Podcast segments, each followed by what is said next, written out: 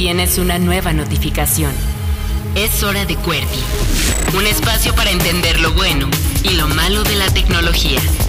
Conducido por Diego Mendiburu. Iniciando sesión. Ahora. Estás en la frecuencia correcta, esto es QWERTY, el programa de tecnología de Reactor 105. Yo soy Diego Mendiburu y como cada semana es un placer, un deleite, una gozadera estar con ustedes a lo largo de los próximos 60 minutitos más o menos hablando de las últimas noticias del mundo digital, el emprendimiento internet y un poquito, ¿por qué no?, de videojuegos. Quédense porque al ratito estaremos hablando de cómo la tecnología está ayudando a miles de organizaciones de la sociedad civil a recabar fondos, a poder financiar sus proyectos de impacto social o comunitario les recuerdo que pueden escribirnos a nuestra cuenta en redes sociales, arroba cuerti-live y a mí me encuentran en la misma red social como arroba échame un tweet y me encantará intercambiar todo tipo de mensajes con ustedes. Así es que quédense, ya comenzó Cuerti. Acceso directo. Las noticias del mundo digital.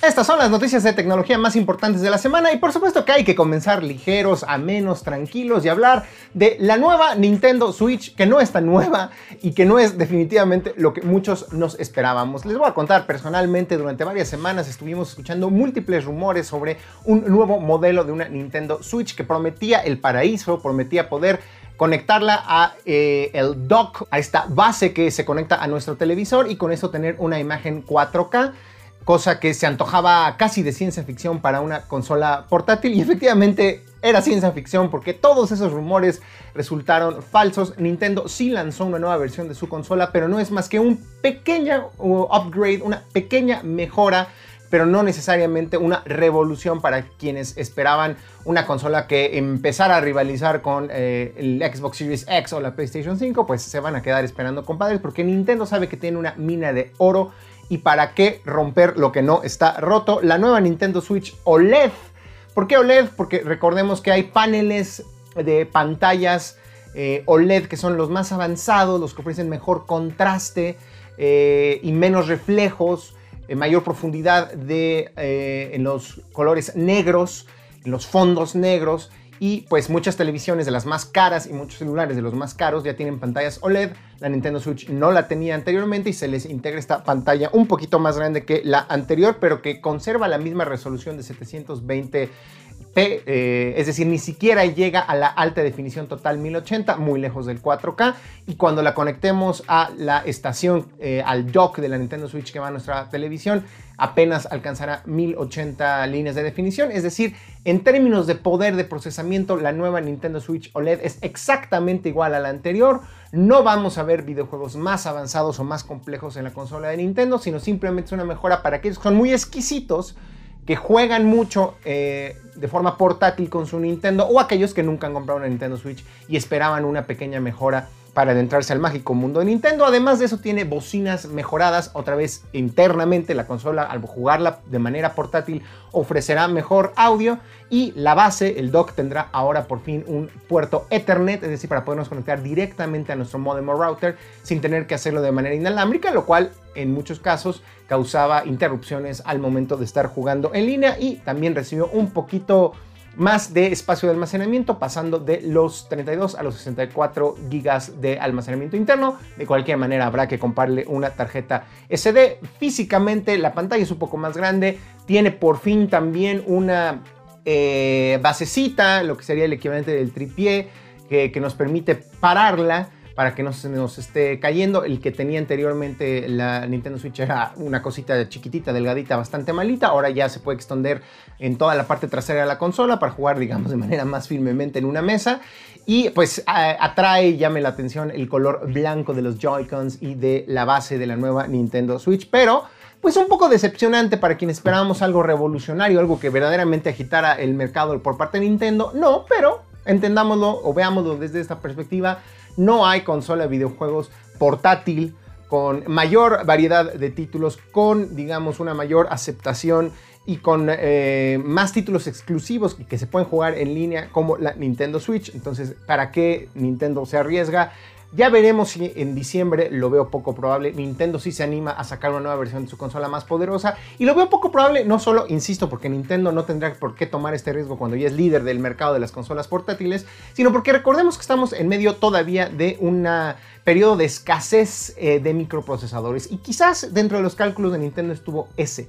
Si no vamos a tener la cantidad de microprocesadores que quisiéramos para vender toda la cantidad de consolas que podríamos vender con un nuevo modelo, ¿para qué nos arriesgamos a quedar mal? Como está más o menos sucediendo, sobre todo en mercados como el estadounidense, eh, cuando hablamos de la Xbox Series X o la PlayStation 5, que son muy difíciles, sino que imposibles de conseguir en Estados Unidos. Entonces, Nintendo no se complica la vida. Esto que implica que probablemente también nuevos juegos como Breath of the Wild 2 o el nuevo Metroid Prime, pues no necesariamente tendrán gráficas comparables a las de las consolas de Sony o de PlayStation, sino que se seguirán viendo igual que como se ven los mejores títulos de la Nintendo Switch, Mario Odyssey, el propio Breath of the Wild, la primera parte, se ven muy bien, pero pues están lejos de un 4K de las gráficas hiperrealistas de una consola de Microsoft o de Sony. Así es que, ¿ustedes cómo lo tomaron? ¿Les emociona la nueva consola de Nintendo? ¿Fue un balde de agua fría?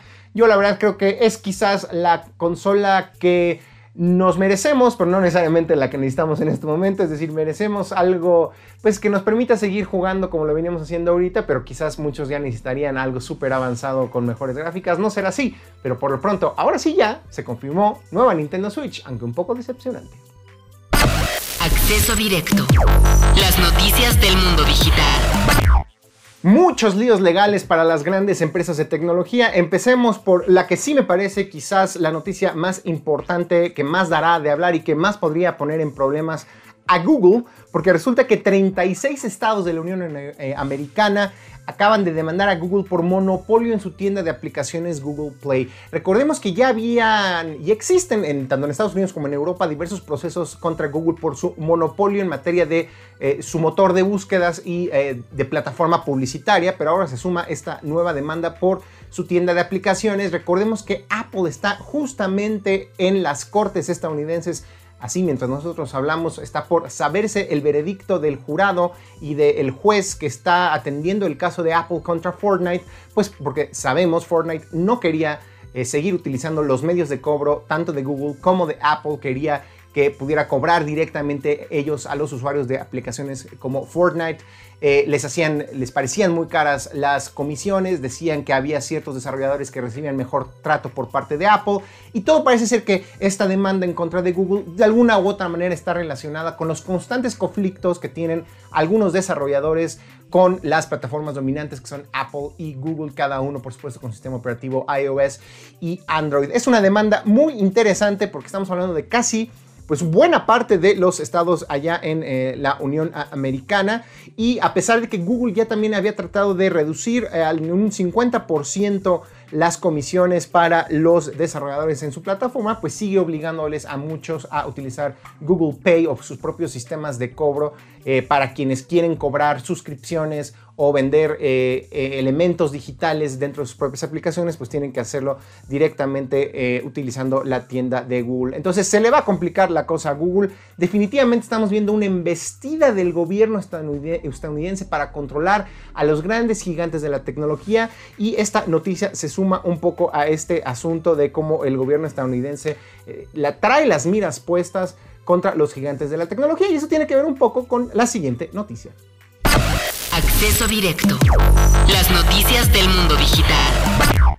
Pues no solo es el nuevo gobierno estadounidense el que trae en la mira a Facebook, a Google uh, y a otros tantos más, también es el viejo conocido de todos, afortunadamente ya nos libramos de él, Donald Trump, que acaba de demandar a Facebook, Twitter y Google, dice pues porque están coartando su libertad de expresión, eh, están implementando una censura ilegal e inconstitucional. Recordemos que este compadre se peleó a muerte, en particular con Facebook eh, primero, pero también con Twitter después, porque le dieron de baja su cuenta, porque como todos presenciamos y, y vimos, este compadre alebrestó a sus seguidores para que tomaran el Capitolio de manera violenta. No solo eso, pues ya tenía años incitando a, eh, utilizando un discurso de odio, haciendo señalamientos racistas eh, a diversas comunidades y pues mintiendo descaradamente. Y estábamos en esa polémica, lo recordarán, lo tratamos mucho en este espacio, de qué tan lejos debían llegar las plataformas. Bueno, pues fue la gota que derramó el vaso, recordemos este tema de eh, la toma del Capitolio y en ese instante pues la gente de Facebook y la gente de Twitter dijeron, Trump no puede seguir en nuestras redes sociales escribiendo cualquier barbaridad que se le viene a la mente. Y el compadre agarró a unos abogados y les acaba de meter una demanda que todo el mundo pues un poco se la toma a broma porque inclusive dentro de esta demanda dice Trump que es solo el comienzo y que de plano categoriza a Facebook como un actor de Estado por el poder que tiene y el control que tiene sobre eh, la libertad de expresión y eh, la capacidad que tienen las personas de decir o ejecutar ciertas actividades en línea gracias a las plataformas de Facebook. Todo el mundo dice, bueno, esto es ridículo. Por supuesto que si bien Facebook es muy poderoso, no se le puede equiparar al día de hoy con un Estado. Y bueno, cuando un presidente, aunque sabemos cómo era Trump, comete una torpeza legal de ese estilo, pues ya se imaginarán cómo se están tomando muchos medios de comunicación este tema de la demanda. Obviamente la gente de YouTube también eliminó muchos videos de la campaña y del propio presidente Trump y también por eso de, plano eh, les mete a ellos en la demanda. Es cómico un poco lo que sucede alrededor de Trump. Probablemente esto no afecte a estas compañías como otros procesos que están abiertos actualmente y nuevas leyes que está eh, formulando el gobierno estadounidense, pero sí nos deja ver las tensiones que hay entre los grandes poderes económicos, tecnológicos, políticos del planeta. Y este es un ejemplo más de que además, maldito Trump, nomás no nos lo libramos y ahí sigue en la mira y de los medios de comunicación estadounidenses y con una base de personas que la apoyan muy importante toquemos madera, pero una de esas Donald Trump llega fuerte al próximo proceso electoral y quizás esta demanda es parte de esa estrategia de mantenerse en los reflectores. Ya veremos si tiene éxito o no la demanda de Trump contra las grandes empresas de tecnología. Acceso directo. Las noticias del mundo digital. Oye, ¿quién crees que también está metido con problemas con el gobierno, pero no con el estadounidense, sino con el chino? La gente de Didi, sí, Didi, que es muy popular en nuestro país. Recordemos que su aplicación de viajes privados, competencia de Uber, o también Didi, eh, perdón, Uber Eats para pedir alimentos a domicilio, pues son tremendamente populares en nuestro territorio. Así es que sí llama la atención que sea el propio gobierno chino el que de plano dio de baja, ordenó que se retiraran de las tiendas de aplicaciones la aplicación de transporte Didi. ¿Por qué? Y esto es lo que más sorprende por eh, motivos de que están violando la privacidad y haciendo mal uso de los datos personales de quienes utilizan estas plataformas en territorio chino. Llama la atención, pues porque como saben también en este espacio lo hemos discutido mucho, en Estados Unidos hay mucho temor de que empresas chinas estén filtrando o dándole acceso al gobierno autoritario chino a los datos de los usuarios de esas aplicaciones en Estados Unidos y que ahora sea el propio gobierno chino el que le dice a una aplicación, tú estás haciendo mal uso de los datos personales, nos hace preguntarnos, bueno, pues ¿qué estaban haciendo la gente de Didi para que a los propios eh, eh, líderes del gobierno chino no les estuviera gustando el actuar de esta empresa?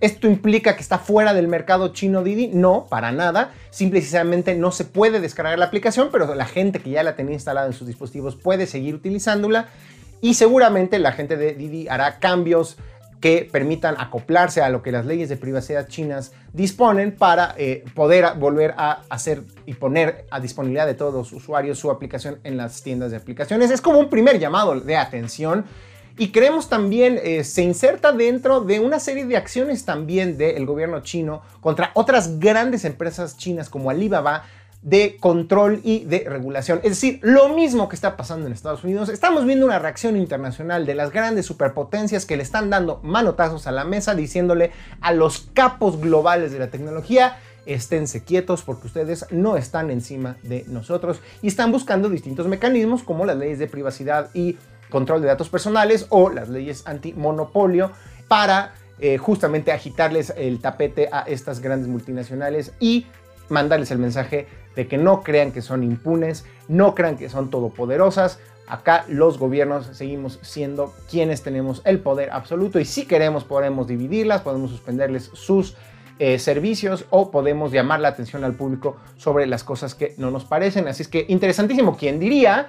Los que se estaban enfrentando hasta hace unos meses en una carrera tecnológica tremenda, Estados Unidos y China ahora parecen están de acuerdo en el propósito de controlar muy bien a las grandes empresas de tecnología. Descarga en curso. Recomendaciones de apps, sitios web y videojuegos. Como cada semana, ya lo saben, es momento de las recomendaciones con Fernanda Rocha y John Black de Blackbot. ¿Cómo están, amiguitos? Bienvenidas a esta, su sección, su espacio, Cuerti. Cada semana esperamos este momento para saludar a la comunidad cuertiana y un abrazo enorme al señor Diego Mendiburu. Gracias por, por esta sesión y como cada semana traemos tres recomendaciones. A ver, John, pues lánzate en caliente. ¿Cuál es la primera que les vas a dar a nuestros radioescuchas cuertianos, como le quieran llamar? Pues mira, como, como ya está incrementando otra vez esta variante del virus y es probable que vamos a delimitar las acciones físicas allá afuera, una buena idea es empezar a cantar covers. El tema es que en nuestra generación, Diego, tú y yo cantábamos covers tipo karaoke con YouTube o cuando teníamos un CD antes y ahí tenías las letritas y cantabas.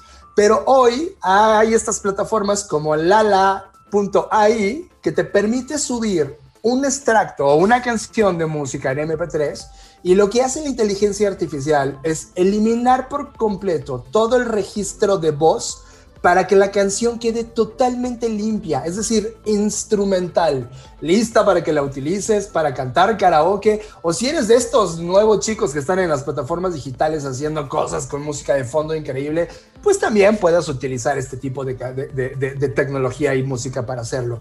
Lo único que tienes que hacer es visitar el sitio lalala.ai, así como la película La La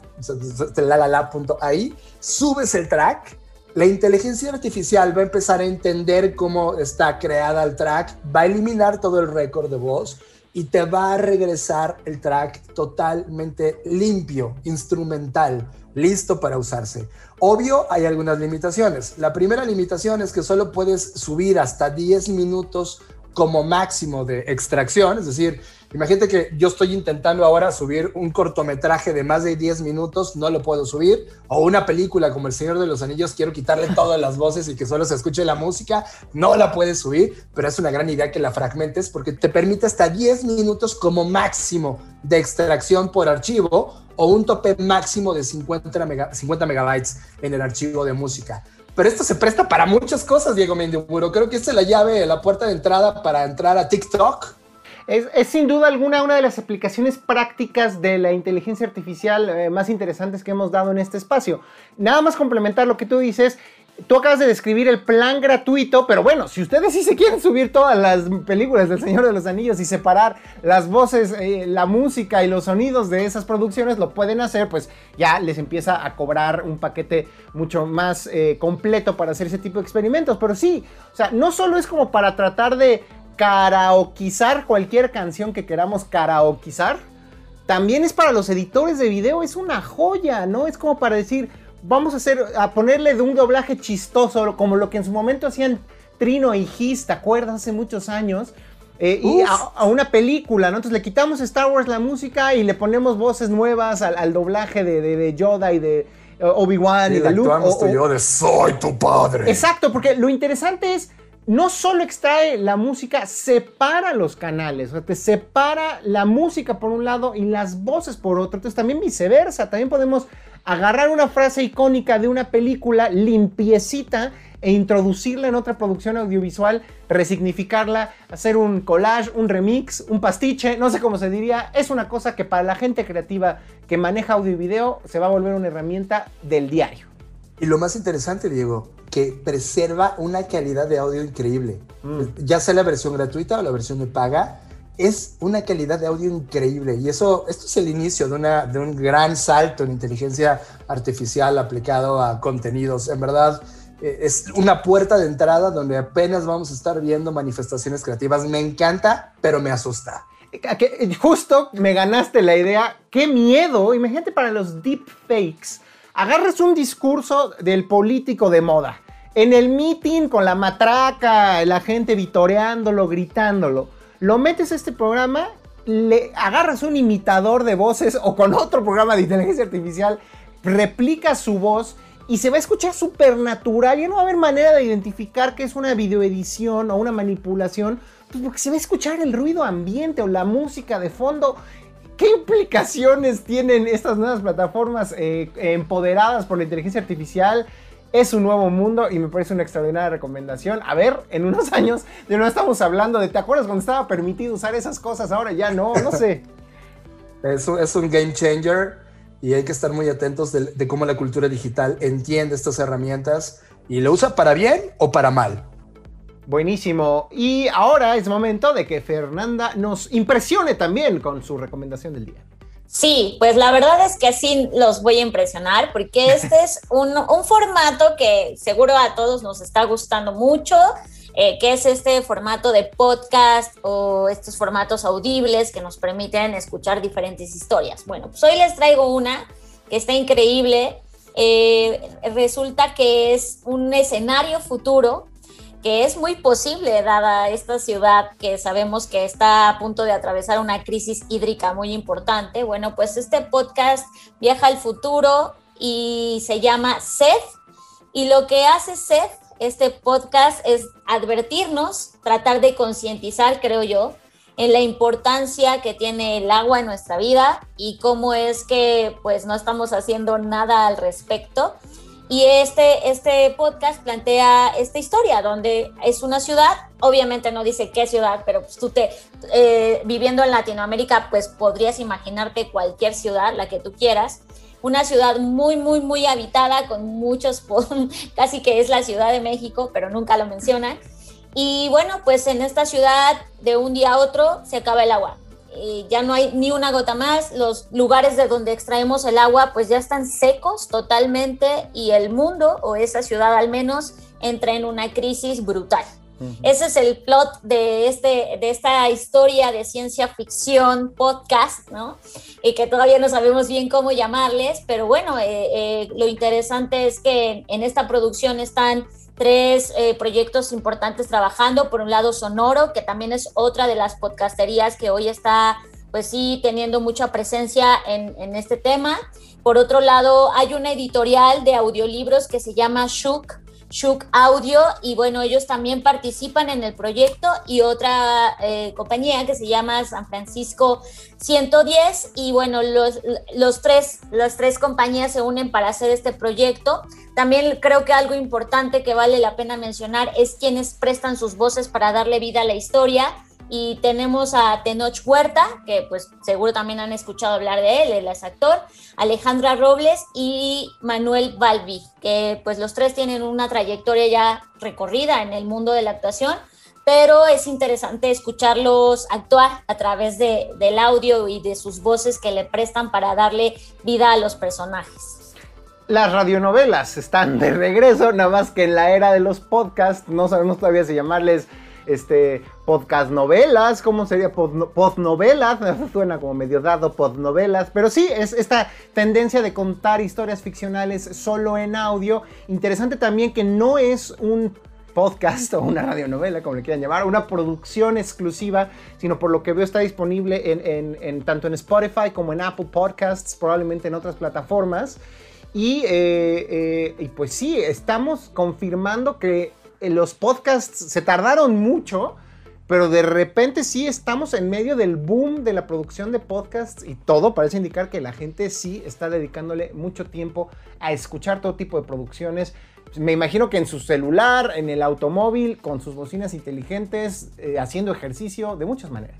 Totalmente, y creo que a diferencia de las, las radionovelas, eh, lo interesante es que están capturando otros, otras temáticas, ¿no? Ya, ya no están contando estas historias que eran clásicas de las novelas o de, las radionovelas, sino que ahora eh, a mí lo que me llama mucho la atención es cómo la ciencia ficción o a través de la ciencia ficción estamos intentando concientizar, alertarnos, hacer algo al respecto. Creo que eso también es muy interesante del, del pasar de estos tiempos. No, no, creo que tu comentario es súper acertado.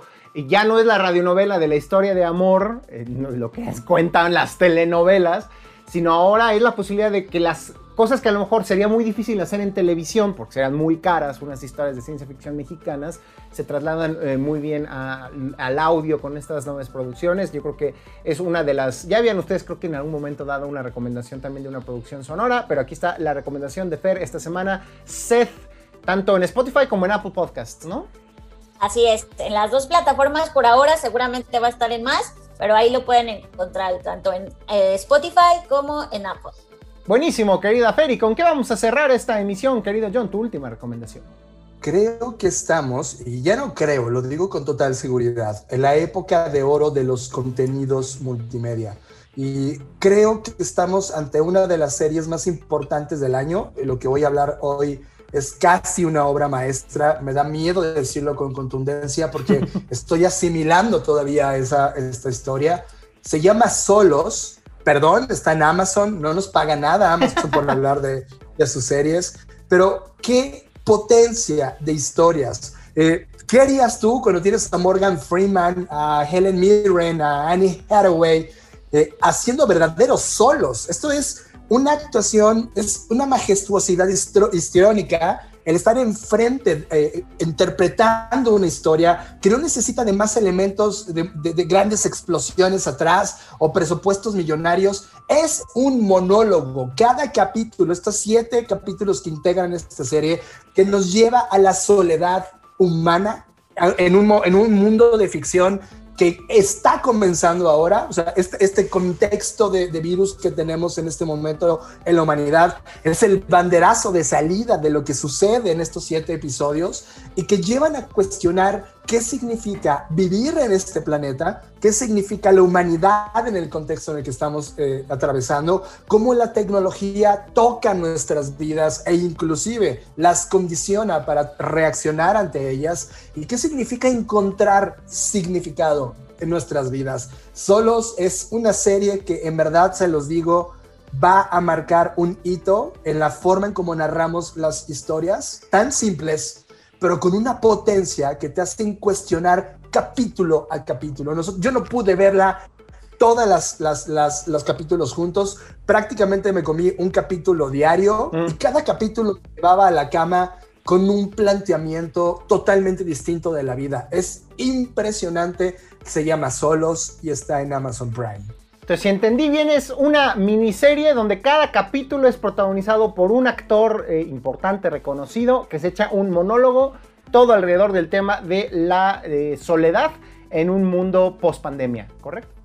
Exacto, y, un mundo donde también la tecnología juega un papel impresionante en la vida de cada una de las personas y, cuestiona el papel de los humanos en el contexto que estamos hoy iniciando. O sea, esto es, solo te lleva a un punto donde te estremece, a un punto donde sientes terror de estar haciendo la vida que hacemos así como la vivimos hoy, terror de hacia dónde me dirijo yo cuando sea viejo en los siguientes años. En verdad, esta serie va a marcar, es un, es un antes y un después de las narrativas y ves actuaciones de una sola persona, es decir, estás viendo monólogos con una...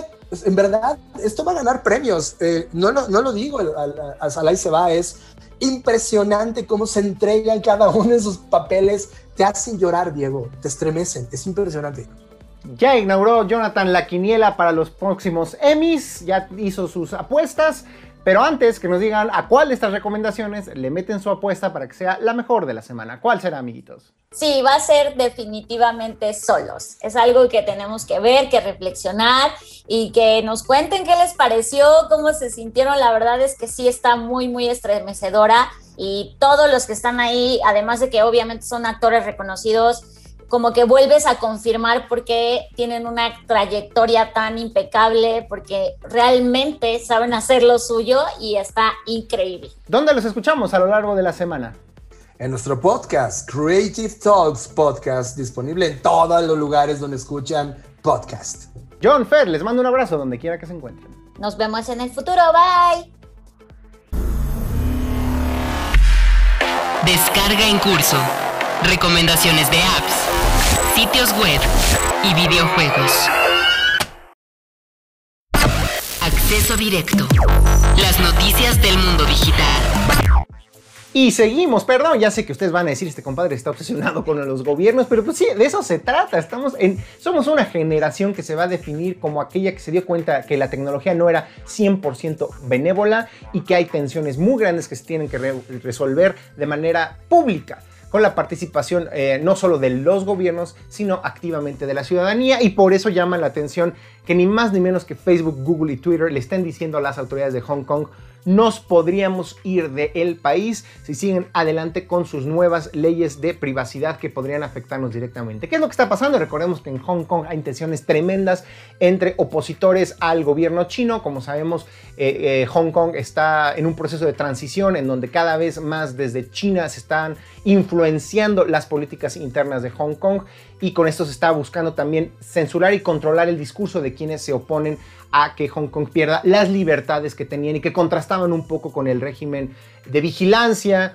y de mayor control social y de menor movilidad política de China. Entonces, hay muchas tensiones. En los últimos meses ha habido muchas protestas y muchas personas utilizaban redes sociales para denunciar la violencia policíaca, la persecución política y la censura. Entonces, eh, las autoridades de Hong Kong, influenciadas probablemente por el gobierno chino, están comenzando a implementar leyes para controlar mejor el flujo de información y con el pretexto de evitar el famoso doxing, que es el doxing, es cuando publicamos datos personales de alguien en Internet, la dirección, el número de teléfono, el correo electrónico y con esto invitamos a que haya agresiones digitales o físicas contra esa persona, pues como muchos eh, opositores eh, a esta pérdida de libertades en Hong Kong pusieron datos personales de miembros de la policía, eh, el, gobierno de Hong Kong dijo no queremos que eso suceda y están a punto de aprobar una serie de leyes que fincan la responsabilidad también en las propias empresas de tecnología. Es decir, que eh, Facebook o Twitter tenían responsabilidad si alguien doxea, si alguien publica información personal sin autorización de otras personas y con ello se inicia todo un proceso judicial o de investigación por parte de las autoridades. Dice la gente de Facebook, Google y Twitter que sus ejecutivos podrían entonces estar en medio de un proceso judicial y potencialmente terminar en la cárcel si esta legislación se aprueba. Ellos no están de acuerdo con esto, creen que es una amenaza también a la libertad de expresión y ya le dijeron a Hong Kong, pues nosotros nos podríamos ir de aquí si este proyecto avanza. Súper interesante, estamos hablando de compañías obviamente que buscan el lucro y su dominio en cualquier mercado en el que se encuentren y ante esta eh, embestida de las autoridades de Hong Kong, podría suceder lo que está sucediendo en China desde hace muchos años, donde no tienen presencia oficial estas compañías justamente por temas de censura y de libertad de expresión. Hong Kong terminaría integrándose también en términos informáticos a la gran muralla china coartando la libertad de las personas de usar estas plataformas en un espacio, en un territorio que tenía fama de gozar de mucha libertad su población y también libertad de organización política. La gente de Twitter, Facebook y Google probablemente no estén dispuestos a ceder porque se les vendría una bronca tremenda de este lado del charco si ceden también a todas las disposiciones de censura del gobierno chino y de este gobierno de Hong Kong bajo su influencia. Entonces, interesantísima tensión lo que sucede allá en Hong Kong y nos hace pensar muy bien de que este tema de gobiernos y empresas de tecnología es apenas el inicio, el inicio de una discusión que llevará muchos años. ¿Se debe de regular o no a las compañías de tecnología? ¿Y qué consecuencias también podrían tener regulaciones abusivas para la libertad de expresión? Acceso directo. Las noticias del mundo digital. Oigan, y ya última noticia de gobiernos, libertad de expresión y empresas de tecnología. Twitter está en una bronca fuerte allá en India, otra vez por lo mismo. El gobierno de la India está empujando legislaciones sumamente estrictas que también eh, llevarían a ejecutivos, a personas en posiciones de liderazgo de la empresa de Twitter a la cárcel, a enfrentar procesos penales por no dar de baja en tiempo y forma contenidos que a juicios del gobierno pues sean una amenaza a la seguridad Es decir, la gente del gobierno de India le dice a Twitter, bajas este contenido porque nos parece que estás alebrestando al gallinero. Y si se tarda demasiado la gente de Twitter, pues al tambo sus eh, líderes y el personal ejecutivo de la empresa, obviamente la gente de Twitter está muy preocupada al respecto. Ya digamos, la última disposición de un tribunal eh, acaba de decidir que el gobierno tiene la razón, que no hay manera de evitar estas disposiciones y por tanto Twitter podría también estar en la India. Ahora, pero imagínense el mercado que implica la India, tener que enfrentar la posibilidad de que sus empleados estén en violación a las leyes de la India por lo que escribimos o lo que escriben en el caso de allá los habitantes de la India y lo que le parezca incorrecto al gobierno de la India o salirse del mercado gigantesco que representa esa población, una de las más eh, grandes del planeta. ¿Ustedes qué harían? ¿Se enfrentarían al gobierno de la India? ¿Se arriesgarían a continuar haciendo negocios ahí? ¿Tendrían pérdidas multimillonarias por salirse de la India? Son verdaderamente dilemas contemporáneos en donde personajes de enorme poder se están enfrentando a los poderes tradicionales como es el poder político y también regímenes, muchos de ellos cada vez más autoritarios y que cada vez más les incomoda la posibilidad de que los ciudadanos se expresen libremente y actúen como opositores a sus gobiernos. La cosa está que arde en todo el mundo entre gobiernos y empresas de tecnología. Acceso directo. Las noticias del mundo digital. Oigan, para refrescar un poco las cosas de hablar de videojuegos otra vez, así como iniciamos, ahora hablar de que la gente de Amazon eh, hizo un anuncio sorpresivo que quizás no va a tener tanto eh, comentario público, pero creo que vale la pena aquí explicar las consecuencias que podría tener. Resulta que Amazon le está queriendo entrar desde hace mucho tiempo al negocio de los videojuegos. Empezó a lanzar una serie de títulos. Uno de ellos de plano lo tuvieron que cancelar porque de plano no estaba cuajando otro más eh, está en proceso de ser liberado, pero ha sufrido muchos atrasos. Entonces, como que la gente de Amazon yo creo que está poniendo nerviosa porque su incursión en la industria de los videojuegos no necesariamente estaba saliendo acorde a lo planeado. Sin embargo, sorprenden porque justamente para desarrollar estos juegos crearon un motor gráfico que es pues es una suite de herramientas, un conjunto de herramientas para que los desarrolladores, la gente que hace videojuegos, no se tarde tanto y en lugar de empezar desde cero creando todo, empiece con un motor gráfico con una serie de herramientas que le permiten rápidamente poner un bosquecito, hacer una selva, hacer un mundo subacuático, hacer un mundo espacial, ya sin tener que dedicarse tanto tiempo a crear cada uno de los elementos gráficos de este videojuego. Es decir, un motor gráfico hace que tengamos videojuegos más rápido, en menor tiempo, y la gente de Amazon ya había hecho su motor gráfico Lumberyard y acaba de anunciar que lo van a hacer de código abierto. Es decir, cualquiera de nosotros va a poder agarrar esta herramienta de Amazon, manipularla para crear nuevos títulos sin tener que pagarle un centavo a la gente de Jeff Bezos, a, los herederos de Jeff Bezos y hacer cosas nuevas sin gastar un centavo.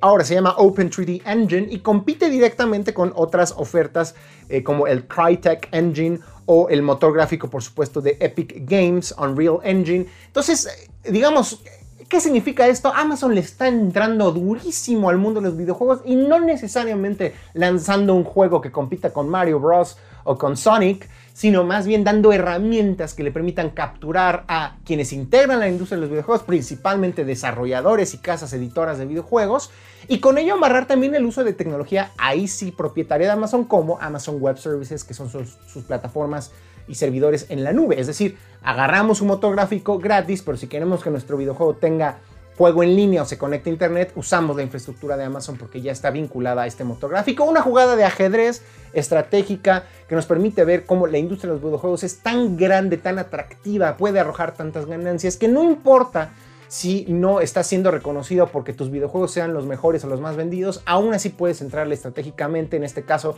con un motor gráfico de código abierto, lo que anuncia la gente de Amazon, quizás dentro de algunos años un juego muy popular de computadora o quizás de otra consola, nos enteremos que fue desarrollado con esta tecnología de Amazon. Amazon de plano, Open 3D Engine, con eso quiere entrar duro a la industria de los videojuegos, a pesar de los errores pasados. Nuevo chat. La entrevista con creadores de tecnología. Como cada semana es momento de la entrevista en esto que es QWERTY, el programa de tecnología de Reactor 105 y me da muchísimo gusto darle la bienvenida a mi amigo Salvador Paz de Fondify con el que vamos a estar platicando en unos minutos sobre justamente el reto que implica el uso de tecnología para organizaciones de la sociedad civil, pero sobre todo cómo la plataforma Fondify, de la cual es fundador y director general, ayuda a organizaciones de la sociedad civil y quizás también a otras personas, ya nos dirá, a recabar fondos para distintos tipos de proyecto y tener una presencia en Internet que hoy en día pues, es esencial, ¿no? Querido Salvador, ¿cómo estás? Bienvenido a Cuerpo. Estimado Diego, qué gusto. Muchísimas gracias. Me siento muy, muy honrado de andar aquí acompañándote ya después de tantos años y tantas pandemias sin vernos. Eh, pues siempre es un gusto, ¿no? Estar con, con viejos amigos. Así es, así es, querido Salvador. Oye, pues cuéntanos un poco qué es Fondify en pocas palabras y cómo se te ocurre crear esta plataforma eh, que le permite a las organizaciones de la sociedad civil tener una presencia en Internet. Mira, Fondify nace como una plataforma de recaudación de fondos. Y ahorita es más común escuchar la, la, palabra crowdfunding. Así es como, como nace. De Fondeo colectivo le llaman muchos, ¿no?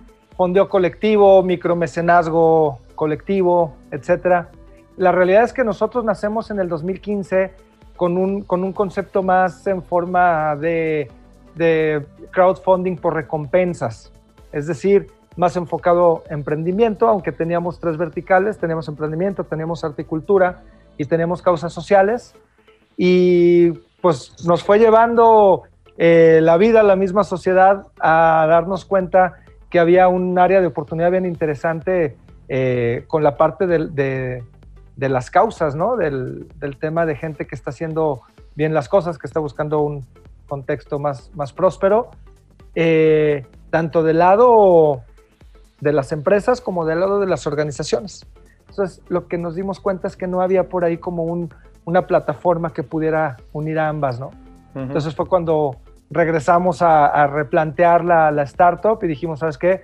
Vamos especializándonos exclusivamente en, en, organizaciones de la sociedad civil y en empresas que tienen y que quieren ayudar, tienen la manera, hay algunos incentivos fiscales y también las personas. Y así es entonces que que empezamos a descubrir que hay una industria de la filantropía. De repente esto es un poco de romper paradigmas, ¿no? Porque si pues, como filantropía, si, si, se supone que la filantropía pues debe de ser non-profit, sí, pero le metemos sin el fines término de lucro. industria, ajá, sin fines de lucro. Eh, y pues no, resulta que, que, al, que, que esa es una de las grandes diferencias, ¿no? eh, al poder generarle un término, un tema de, de, eh, de, economía, de industria, se puede crecer, se puede hacer más escalable.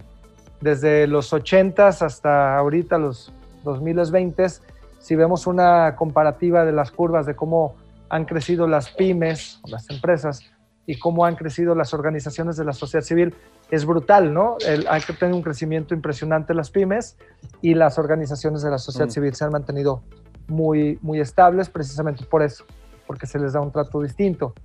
Nosotros creemos que metiéndole tecnología y metiéndole un modelo de negocio eh, escalable, inclusive cuando tengan eh, objetos sociales muy, muy nobles, puede haber ahí un crecimiento.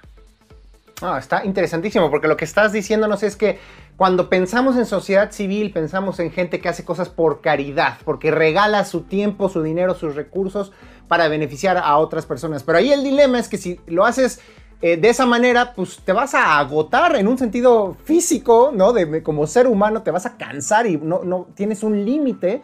Eh, y por el otro, también te vas a agotar tus recursos, te va a acabar tu dinero o tus recursos eh, físicos, materiales que estás aportando y, se va a acabar tu proyecto. Y lo que no queremos es que la gente se desgaste de esa manera y menos aún si sí están teniendo un impacto con ciertas poblaciones. Pueden ser personas en situación eh, de, vulnerabilidad, eh, en pobreza, eh, cuestiones de toda índole, en pobreza alimentaria, que carezcan de una casa, que eso ya, ya hablaremos ahorita de todos los proyectos que están en Fundify. Pero lo que voy es, lo que queremos es que siga habiendo esos proyectos que benefician a esas personas, a esos grupos, y para eso necesitan ser sustentables. Es decir, necesitan aprender a hacer dinero, ¿no? E, exactamente. Y ahí, bueno, podríamos entrar en, en, un montón de nuevas este, prácticas que hay, ¿no? Las, las empresas sociales, las empresas regenerativas, pero hablando específicamente ahorita de, las organizaciones de la sociedad civil, que desafortunadamente muchísimas durante este trancazo de la pandemia eh, desaparecieron, con todo el dolor del corazón de un montón de personas, eh, precisamente porque si las pymes, si, si, empresas que tienen muchísimos años produciendo, muchas tronaron, sí. muchas tuvieron este, este tema de, de, de, de no lograr eh, librarla, con modelos de negocio muy, muy claros, muy sostenibles. Ahora imagínate a organizaciones de la sociedad civil. Fue muy complejo, no estaban preparados, nadie estábamos preparados. Quiero hacer aquí un paréntesis rápido y, y platicarte nada más, ahorita yéndome un poco a la pandemia, ahorita que entramos en este tema en una situación tan desafortunada, tan compleja, tan dolorosa como lo fue la pandemia para miles y miles de organizaciones, con y sin fines de lucro, eh, a empresas como Fondify, a empresas de base tecnológica, fue una situación muy afortunada. Muy afortunada hablo en nuestra, en nuestra realidad y en lo que hacíamos, ¿no? Uh -huh. eh, esto no es algo positivo necesariamente para todo el contexto que pasó, pero sí para nosotros porque muchas de las organizaciones que no se animaban, que no veían, que, no querían este tema de digitalización, pues no tuvieron de otra, ¿no? Entonces nosotros tuvimos un crecimiento que fue algo que impactó positivamente al ecosistema de las organizaciones de la sociedad civil. Nosotros tuvimos un crecimiento como del 400% respecto al año anterior. Entonces, eso eh, digo que es positivo más allá del crecimiento que tuvo Fondify, sino del crecimiento, como te digo, cultural que tuvieron las organizaciones entendiendo pues que anteriormente eran el blockbuster y ahora es el Netflix, anteriormente eran los taxis amarillos y ahora son los Ubers, y anteriormente era pues tal cual, botear en las plazas o en las calles o hacer eventos y cuando de repente nada de eso se pudo hacer, oye, ¿cómo ponemos la tecnología y la creatividad y, los contenidos al servicio, uno, de las asociaciones civiles que están haciendo bien las cosas y dos, eh, al servicio de las personas que sí quieren ayudar, que realmente eh, de corazón están buscando crear un cambio y entonces lo tienen ahí al alcance de su smartphone, de su, de su este, celular inteligente y de su computadora, ¿no? Esto fue una, eh, un game changer bien interesante que, que tuvimos la oportunidad de vivir. Oye, Salvador, y también hay que decirlo, porque no me quiero poner muy político, pero últimamente se ha estigmatizado mucho a la sociedad civil y pensamos en las ONGs como estas grandes organizaciones multinacionales que reciben fondos del extranjero con poca transparencia. Y creo que sí es importante decirle a la gente joven que nos está escuchando que en este país hay miles de organizaciones de la sociedad civil ACES, como se le conoce, que son formadas por eh, individuos, por comunidades chiquitas eh, en todos los estados de la República y que no necesariamente tienen la sofisticación que se nos vende de, que son capaces de, manejar miles de millones de dólares de fondos e influenciar políticos y grupos de interés. No es cierto, son verdaderamente personas que hacen sacrificios enormes para tratar de tener un pequeño impacto social en su comunidad, ¿no? Sí, totalmente. Digo, mira, eh, y te voy a hablar de lo que, de lo que yo conozco porque, porque vivo todos los días en Fondify. Realmente las plataformas de este tipo, tanto, la, tanto en la que estamos nosotros como nuestros colegas, o por lo menos hablando en mi caso, nosotros no somos, o más bien las organizaciones muy grandotas no son nuestro target. O sea, nosotros no estamos necesariamente, pudiéramos colaborar, lo hemos hecho, pero no somos tan relevantes para, eh, para un ONI, para un, este, no sé, las, las muy grandes. Con, Cruz Roja hemos trabajado, sí, muy bien, no con todas, eh, pero más bien a quien más les agregamos valor son a estas chiquitas que tú dices, que son la mayoría, que nacen porque uno, el gobierno no alcanza a solventar esa problemática, existe esa problemática y los fundadores y la gente que está allí cercana realmente viven eso, ¿no? Eh, organizaciones que están apoyando el tema de trata de personas, de niños con cáncer, este, de personas con, discapacidad, con debilidad visual, etcétera, que, que son microinfluencers, ¿no? micro eh, líderes de opinión, que, lo que buscan es crear un cambio en, ahí de manera regional donde están ellos, ¿no? El tema aquí, y es el tema que tenemos siempre toda la vida, es que estas organizaciones, estas asociaciones nacen con el objeto de cumplir eso, educación, salud, deporte, etcétera, y no son expertas en el tema de recaudación de fondos. Pero como dices, se les acaba la gasolina. Entonces, es por eso que, de repente, desafortunadamente, por, por temas eh, muy tristes que hemos tenido, de organizaciones que han lavado dinero, que se han volado lana y se van a Estados Unidos y ya no existen, queda, queda como esa mancha eh, y nos afecta a, toda, a todo el ecosistema ¿no? de las este, organizaciones de la sociedad civil y por eso muchas veces la gente se queda con esa idea. Afortunadamente, nosotros, por ejemplo, hacemos un, pues si bien no es un due diligence o no es un, eh, una revisión tan a fondo de lo que hacen las organizaciones, sí procuramos mucho este, ver que tengan su acta constitutiva, su registro ante el CLUNY, tener una em, entrevista personal con quien lo dirige, que, corresponda a la cuenta fiscal a donde va a ir cada peso y se ve cada peso a dónde va. Y de repente si nos encontramos, porque nos hemos encontrado, Diego, desafortunadamente hay algunos cuates que, oye, ¿cuál es tu objeto social? No, hombre, yo hago de todo. Yo ayudo a niños con cáncer, yo ayudo a perritos este, abandonados, a niños de la tercera edad y ayudo también a algún partido político. No, ahí no es a donde vamos nosotros, porque eso desvirtúa lo que realmente miles de organizaciones, como bien lo dices, están haciendo las cosas bien. Hasta antes del 2020 existían eh, más de 30 mil organizaciones de la sociedad civil, de las cuales 8 mil eran donatarias autorizadas. Eh, y la verdad es que muchas de ellas sí, genuinamente están haciendo cosas bien interesantes, ¿no? Y es ahí a donde nosotros nos enfocamos, las que le agregan valor a la sociedad. A ver, ahora sí empecemos a hablar de la tecnología. Si alguien que nos está escuchando tiene una pequeña organización de la sociedad civil y le interesa todo esto que estamos hablando, se mete a Fondify. Bueno, dinos a qué páginas tienen que meter, a meter y qué, tiene, y qué van a encontrar, qué tienen que hacer, cómo le entran al mundo que les ofrece y a las oportunidades que les ofrece Fondify.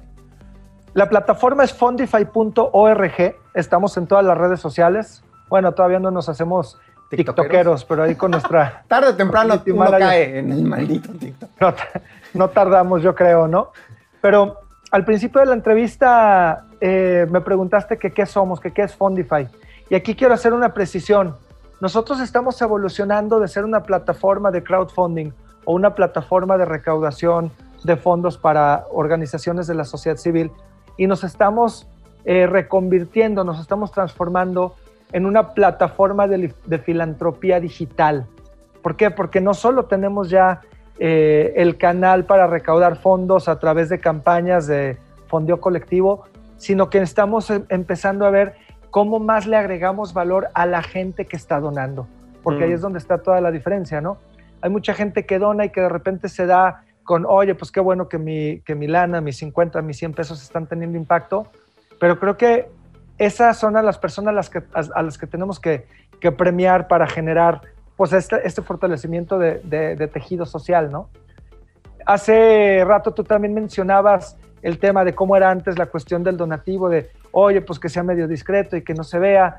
Eh, y muchas veces muchas empresas que pueden donar hasta el 7% de sus utilidades fiscales del año anterior, y hacerlas deducibles, lo hacen a través de, de, Fondify. El tema es que muchas de ellas nos dicen, oye, pero que no se sepa que yo lo estoy haciendo. No, al contrario, no es un tema de ser presuntuoso, es un tema de ser inspirador. Es un mm. tema de decirles a las empresas, oye, ellos están donando y ve todo lo que están generando. No son los 300 mil pesos que donaron, son los 70 niños con cáncer que se curaron, son los 200 niños que pudieron tener su desayuno hoy en la mañana y los 100 viejitos que pudieron tener su medicina, ¿no? Y eso lo queremos también hacer un poco más eh, a la sociedad civil. Oye, tú que estás donando 100 pesos, estás generando un, retorno, un retorno de inversión social importante, pero no nada más llega ahí. Se crean entonces ahorita nuevos canales donde a, cambio de la donación que estás dando puedas tener recompensas. ¿Y de dónde vienen estas recompensas? Justamente de marcas, de comercios, eh, de empresas que, están dando giveaways, regalos, dos por uno, promociones a la gente que está, que está donando, ¿no? Entonces, ¿qué es lo que pasa ahí? Por un lado, tenemos a empresas, a comercios, a, marcas que están teniendo un, tema de, ¿cómo se llama? Como de reinvención a partir de la, de la pandemia, porque también les pegó mucho. Entonces, ¿cómo les hacemos para mandarle más gente para que su ticket promedio mm. se incremente, ah, bueno, pues mandándole gente que está donando, ¿no? Y entonces ahí alcanzamos a cerrar en este tema de reactivación económica, por un lado, de premio a la gente que está donando, pero que siempre va enfocado a una donación, a una causa, ¿no? Y estamos también teniendo una nueva parte con influencers, con artistas, con, con líderes de opinión, con deportistas, que están dando su capital relacional y todo lo que, lo que pueden tener de, impacto a la gente, eh, de experiencias a cambio de gente que también está donando. Entonces, nos hemos estado transformando como plataforma para poder generar diferentes canales a las organizaciones de la sociedad civil y a las marcas y a las empresas que quieran generar un cambio, ¿no? Entonces, en pocas palabras, últimas dos preguntas. Uno, si una persona de una organización de la sociedad civil nos escuchó y quieren recabar fondos para un proyecto en específico, se puede meter a Fondify y informarle a su comunidad de qué se trata ese proyecto y recibir donaciones digitales a través de Fundify, ¿correcto? Correcto. Y el punto número dos, cualquiera de nosotros, si somos millonarios, pues con mayor razón, si nos está escuchando Jeff Bezos, que le entre, pero si nosotros de todas maneras queremos hacer pequeñas donaciones para cuestiones que nos importan, porque nos identificamos con ellas o porque impactan nuestra comunidad, también nos podemos meter a Fundify, informarnos sobre las organizaciones que están haciendo algo en ese sentido y recibir recompensas como boletos para el cine o descuentos o cosas de ese estilo. Exactamente, o sea, que tengan oportunidad la gente estamos teniendo pláticas, por ejemplo, con aseguradoras, entonces tú teniendo esa cuponera, pues vas a estar asegurado, vas a tener beneficios este, para temas de dentales, para tu seguro de carro, para tu 2x1, para tu botellita gratis, para, para tus chelas y tus mezcales, porque está bien interesante cómo, cómo causas unen a la banda y no tener que esperarnos a que sea un toco madera, un 2017 para que todo el mundo nos tengamos que unir y que se tengan que regalar ahí los, los tamales y desde ahorita se pueden hacer de manera reactiva acá. Entonces, este, invitamos a toda la gente a que, a que siga este, agregándole valor al contexto en donde estamos, ¿no? Claro, buenísimo. Oye, pues se nos acaba el tiempo, Salvador. Recuérdanos otra vez a dónde tiene que meterse las personas, pero también dónde pueden entrar en contacto contigo, mandarte mensajes, correos, saber más sobre lo que es Fondify fondify.org y estamos con ese mismo nombre, con Fondify. Eh, la primera es I latina, la segunda es Y, Fondifi, como Spotify, nada más con Fon al principio, nos volaron ahí el nombre, pero bueno, ya se los dejamos. Eh, estamos en Facebook, estamos en Twitter, estamos en Instagram. Mi Twitter personal es arroba chavox con X al final. Este, y encantados de, de, que toda la banda que se quiera unir y se quiera, quiera ser parte de, este cambio que queremos hacer con las organizaciones de la sociedad civil y reactivación económica, se una y créanme que no van a arrepentirse. Todo está perfectamente claro y estamos buscando generar donaciones con impacto, ¿no? De mi parte, Salvador, decirte que te admiro muchísimo y te, te, agradezco como mexicano que hayas tomado la iniciativa de crear una plataforma como Fundify, porque estoy seguro que entre más tengamos una sociedad civil fuerte, eh, autosostenible, eh, capaz de llenar los huecos que iniciativa privada o que gobierno a veces no pueden llenar. En ese sentido tendremos un mejor país y gracias a personas que hacen lo que tú hacen podemos estar más cerca de ellos. Así es que muchas gracias Salvador por la entrevista y por tu proyecto. Al contrario, Diego, te agradezco a ti por darnos voz y por permitirnos compartir un poquito de lo que andamos haciendo acá en tu, en tu plataforma, que, que por cierto está muy, muy fregón tu programa. ¿eh? Muchas gracias. No, querido Salvador, muchísimas gracias y gracias a todas las personas que nos escucharon esta semana. Recuerden que nos escuchamos el próximo lunes a las 11 de la mañana en Reactor 105 o en Spotify, Facebook y YouTube. Pueden encontrar también todas las secciones de esta emisión. Yo soy Diego Mendiburu, nos escuchamos en 7 días. Bendiciones a todos. Modo avión activado. Fuerti se desconecta hasta la próxima semana. A la misma hora, por Reactor.